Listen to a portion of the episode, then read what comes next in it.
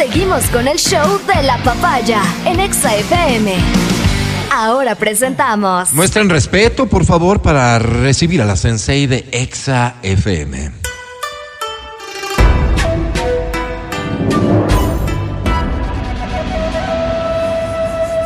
De Ilumán para el mundo, Verónica Rosero.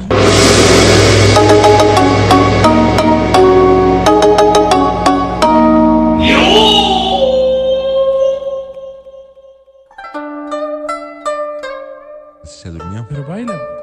Que la paz les acompañe, chicos. Muchas gracias. Sí, aprecio mucho el deseo, mi querida Vero. Sí, sí, sí. Ilumán.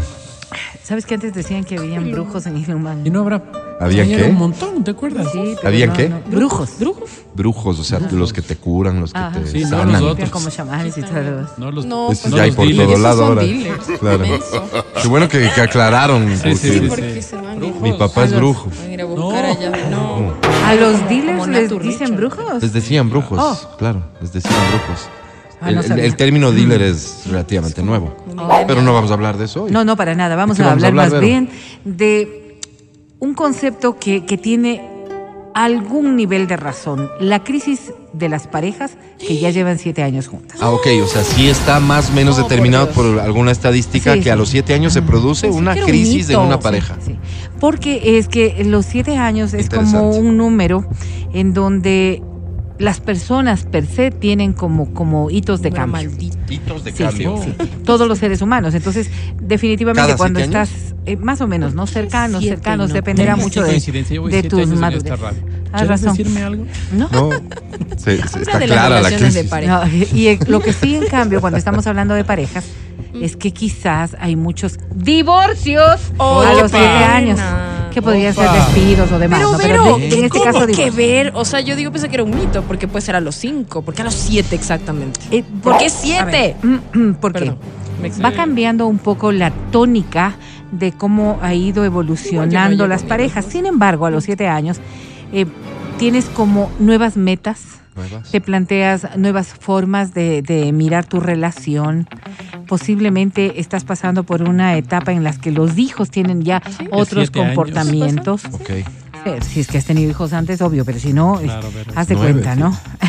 haz de cuenta. Y claro, la pareja va experimentando también otros niveles de desarrollo, necesidades, compromisos y también responsabilidades Que puede derivar en problemas. que pueden derivar en problemas, sobre todo porque si es que en siete años tú no lograste consolidar una buena relación o en siete años no lograste conocer de Se mejor jodió, manera a tu pareja, Claro.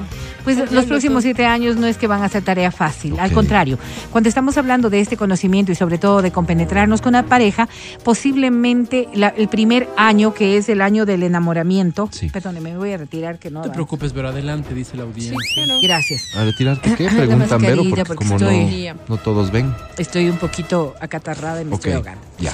Entonces, Estás mocosa. Estoy mocosa, Ya. gracias. Entonces, eh, una de las cosas que suelen ocurrir eh, es que el primer año es una etapa de enamoramiento en donde hemos dicho más de una ocasión, ¿no? Todo se disimula, todo está perfecto, todo lo aguantas y además lo miras en la perspectiva de que todo va a mejorar. Ya. Ya, en el segundo año, cuando hay un poco más de asentamiento respecto de lo que es el conocimiento de la pareja, estás ya en esta etapa de lo quiero mucho, Sí. Lo quiero mucho. Entonces, eh, lo esto va, va Sí. a ir mejorando. Lo estimo. Lo viene también, hay una circunstancia de, acostumbramiento, de acostumbramiento.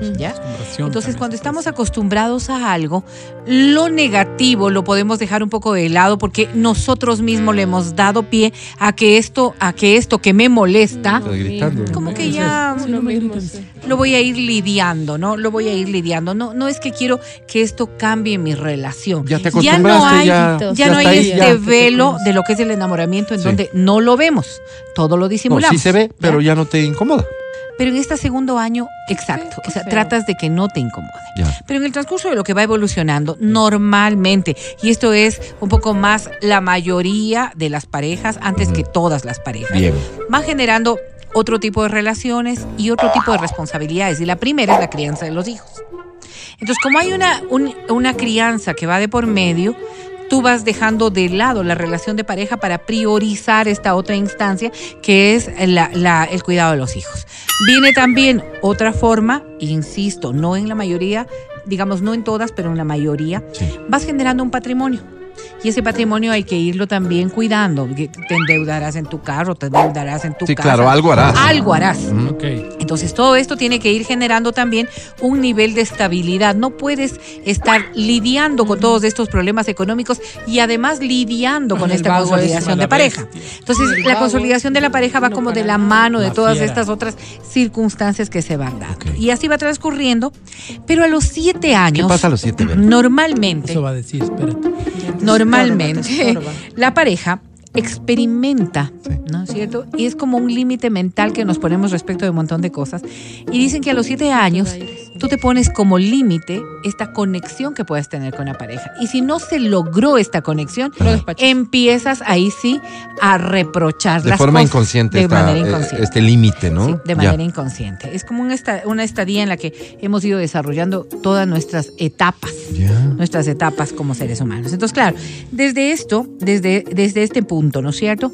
Ya empiezas a experimentar, ha pasado siete años, y em- empiezas a experimentar, sí, ¿no será que voy a fracasar en este matrimonio? O sea, recién comienzas con esas reflexiones. a, a ver si esto no creo que está funcionando. Ya. Y entonces viene precisamente esta crisis, esta crisis La crisis de los que siete. está basada en algo que, que sí deberíamos darnos cuenta y dice, dice sobre todo porque fracasar, intentar remontar ese fracaso, está relacionado sobre todo con que nos hemos convertido anónidos.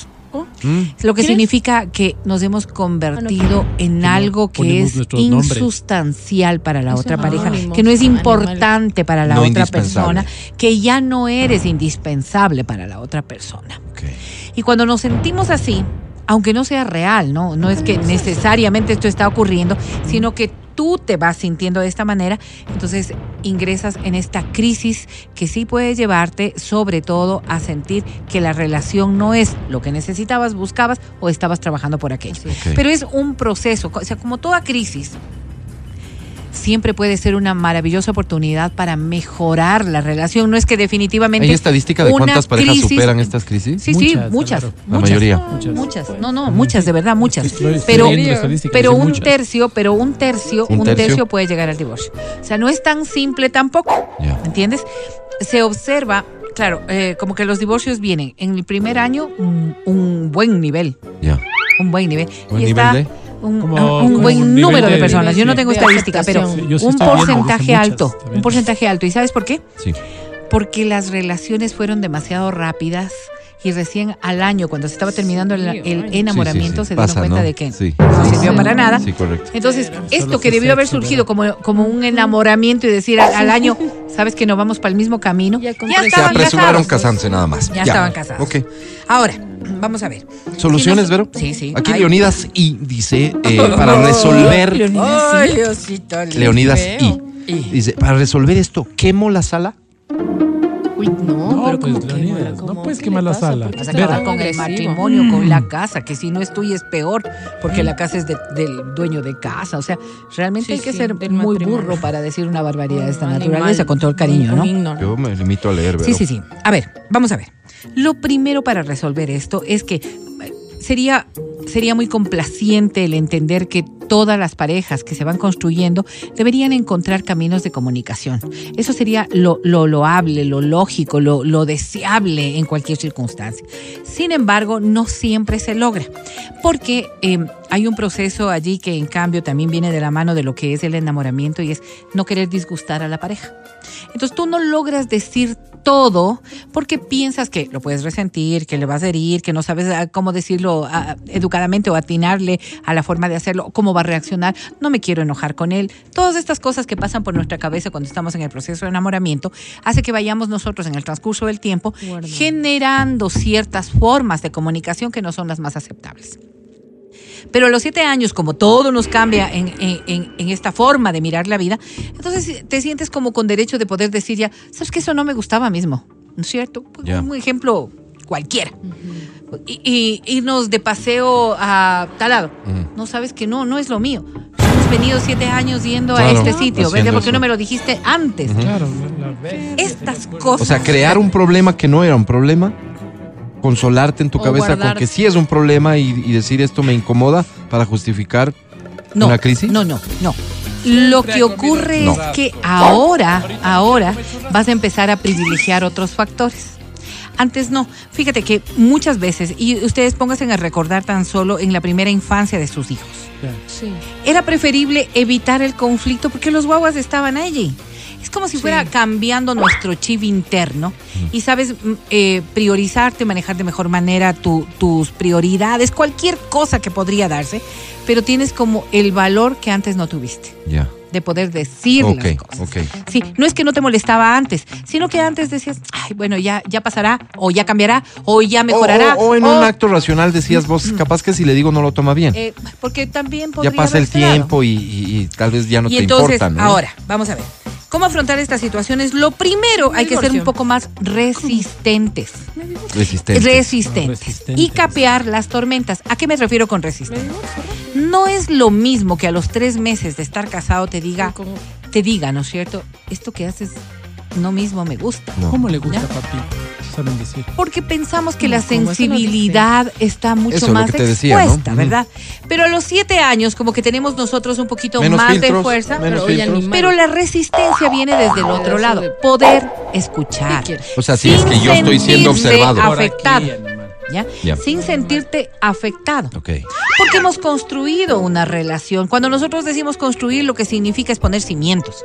Y estos cimientos hacen que no con el primer movimiento se caiga la estructura, sino que tendrá sus buenas columnas como para estás- poder aguantar. O sea, lo que dices es un tema de voluntad, de, de- de racionalidad. De racionalidad. Ok. Mire este De mensaje. Ingeniera dice, lindo mensaje. Gracias. Ay, qué bonito. de racionalidad, que es a los siete años lo que deberíamos tener, Tengo un porque estamos en un proceso de madurez de la Sí. relación. L. Isa dice, Otra me vez. quiero divorciar de mi mujer porque no habla italiano. Ahí está. Acabo de venir de Europa y en Italia todas las mujeres hablan Así italiano. es, así es. Yo le aconsejo realmente No me que conformo busque, con menos, dice. que busque ayuda, que Él es busque Isa. ayuda urgente, te digo honestamente, porque definitivamente no es la, el Pero mejor tiene siete prototipo. años de casado, ¿verdad?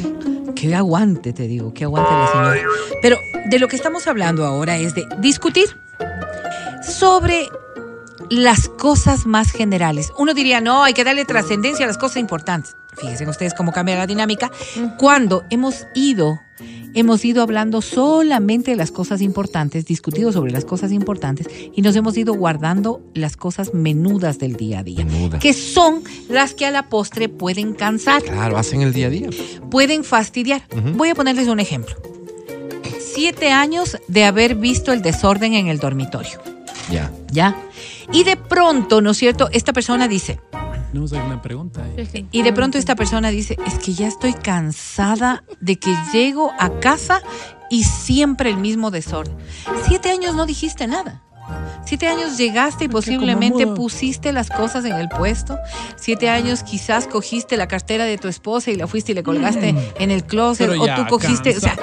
Pero a los siete años, y No estoy hablando no, no pero, de, pero, de pero, fechas ¿sabes qué pasa? ¿no? Que, que como lo planteas, como lo planteas suena a que quien se cansa de eso que son errores al final, ¿no es Sí, cierto? sí, claro, son inconvenientes. Es como que no tendría derecho a reclamar. No, no, tiene todo el derecho, al tu contrario. carácter cambia Lo que también. te estoy diciendo es que. Se acabó la paciencia, podría decir. Exactamente, o sea, que recién en esta acaba, etapa, José José. en esta etapa, tenemos el valor de poder ser un poco más honestos respecto de ciertas cosas. Entonces, estas cosas menudas que fuiste lidiando, que ojalá y lo hubieras, hubieras dicho desde el principio, pero que no tenías toda la condición como para poder hacerlo, hoy lo estás haciendo y puede generar crisis. Es allí en donde yo te digo, tienes que ser Divórciate. un poquito más resistente. No. Si te están diciendo las cosas, ¿no es cierto? Es por el bien de la, de la, de la pareja, porque lo que quieres es construir y no dañar. Entonces no es que, ay, es que ahora sí te molesta y antes no te... No, no, posiblemente Sí, y- siempre me molestó. Hoy te lo digo porque son cosas que hay que irlas corrigiendo. Adriana Que hay que M irlas te cambiando. pregunta, ¿y ¿No? si esta crisis Adriana M? tiene nombre y apellido? ¿Qué hago? Sí, estamos hablando de que de, de una tercera persona. Me imagino. Parece ¿no? que Supuestamente, Adriana parece. A ver, ya eso no tiene nada que ver con el 1, el 2, el 3, el 5, el 10, el 15, el 7, lo que quiera. O una Si hay un proceso, Pero ¿no es cierto? Si hay un proceso que se está dando de infidelidad, Sí. ¿verdad? Pero se dio siempre. ¿Por qué ahora reclamas? Sí, pues. Quizás porque no sabía. Quizás porque no sabía. Ahora, puede ser que esta persona simplemente llegó a un nivel de hastío. Ahora, sí es importante, en cambio, validar lo que diga la otra persona. No es solamente el hecho de decir, ay, por las tonteras que te enojas. ¿Verdad? Porque hay veces que, que nosotros podemos decir, sí, pues sí, esto, pero es una tontería, ¿por qué te enoja? Ujú. Porque para la la otra persona dejó de ser una tontería, exactamente, y ya cobra valor. Entonces, cuando cobra valor para la Me otra divorcio, persona, una pareja racional lo que tienes que darle también el valor que amerita aquello. La importancia del tacto, ¡Ay! porque no es tanto, ¿Cuál? no es, es solamente el hecho de ir ¿Cuál y reclamar, sino cómo reclamar o cómo hablar o cómo decir. Ah, dices, Entonces no es sí, sí, solamente sí, el hecho de decir, ay, cómo me molesta que dejen las cosas tiradas en la sala, sino que en ocasiones utilizamos términos que no son los más adecuados ni formas que resultan ser más positivas. Ve, animal. Vago, Ve, ve acá. ignorante. Una de las cosas que también ocurre y que son años bastante frecuentes ¿Qué es espero? que hemos dejado de lado esta forma de detalles que sí en alguna vez de la relación existieron. Y les voy a poner un ejemplo. No- normalmente cuando uno es enamorado hay como que el detalle permanente. Cuando te Claro, casas va bajando, va bajando, va bajando, hasta que puedes llegar a un punto en el que los detalles desaparecen. Y no me refiero a comprar cosas, sino Yo también sí hacer cosas. Digo también, porque habrá quienes lo quieran de esa manera, Así es. hacer cosas. Entonces, un detalle inesperado podría solamente ser el cambio que necesita la persona para saber que todavía le importas a la otra. Porque estamos muy bien acostumbrados a vivir juntos. Un detalle, una cosita, algo que dejaste de hacer, podría ser lo que cambió. Fíjense que hay parejas que dicen eh, que eh, eh, estas, estos galanteos de lo bien que te quedó tal cosa y te sorprende porque hace años pues. que no le decía nada. Cuando O- eso o, está ocurriendo, O cuando dicen, y he escuchado mucho a mujeres, ajá, ¿Qué dice? antes ajá, él me daba la mano en la calle, antes Claro. me abría la puerta, antes y ahora y no. Estas cosas que podrían haber Así pasado, porque Antes. pensamos, pensamos que ya no son importantes, que está la, la- la relación como muy segura. Claro. No es que está Ah. afectando a la seguridad de la relación, sino al sentimiento ¿Hay que de la otra persona pues? que para a qué, eh, estos gestitos, Sí. para esta persona, de vez en cuando podrían Sí, ser ahí muy es cuando se llamativos. mandan flores ellas Muy mismas. llamativos. Ay, Dios Pasa. ¿no? Claro. Puede pasar, Se-. Ahí es, ahí es. Y viene un factor que es fundamental. No, pero es que ya, ya Ya, viene el factor fundamental, es el tiempo, ahorita ya se nos fue. No es el hecho de perdonar las cosas eh, porque son graves o porque son o porque son son muy negras para la relación, sino un perdón permanente. Porque cuando están dos personas haciendo un matrimonio, no es que intentan dañarse, pero hay cosas que pueden dañarte. Si tienes el perdón o la capacidad de perdón de manera permanente, Pase no que dejas pase. no dejas que se agranden, lo que permita tu corazón, lo que permita tu corazón. Eh, Para muchos eh, el tema, por ejemplo, de la infidelidad es algo que no cabe con el perdón, sino más bien con la separación, pero no necesariamente voy por cosas tan grandes. Eh, digo, un mal gesto, una mala actitud o, o algún descuido o alguna cosa, pues tener el perdón como estrategia.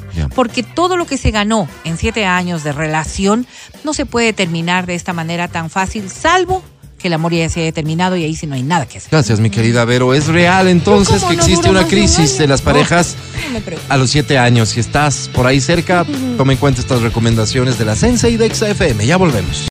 El podcast del show de la papaya. Con Matías, Verónica, Adriana y Álvaro.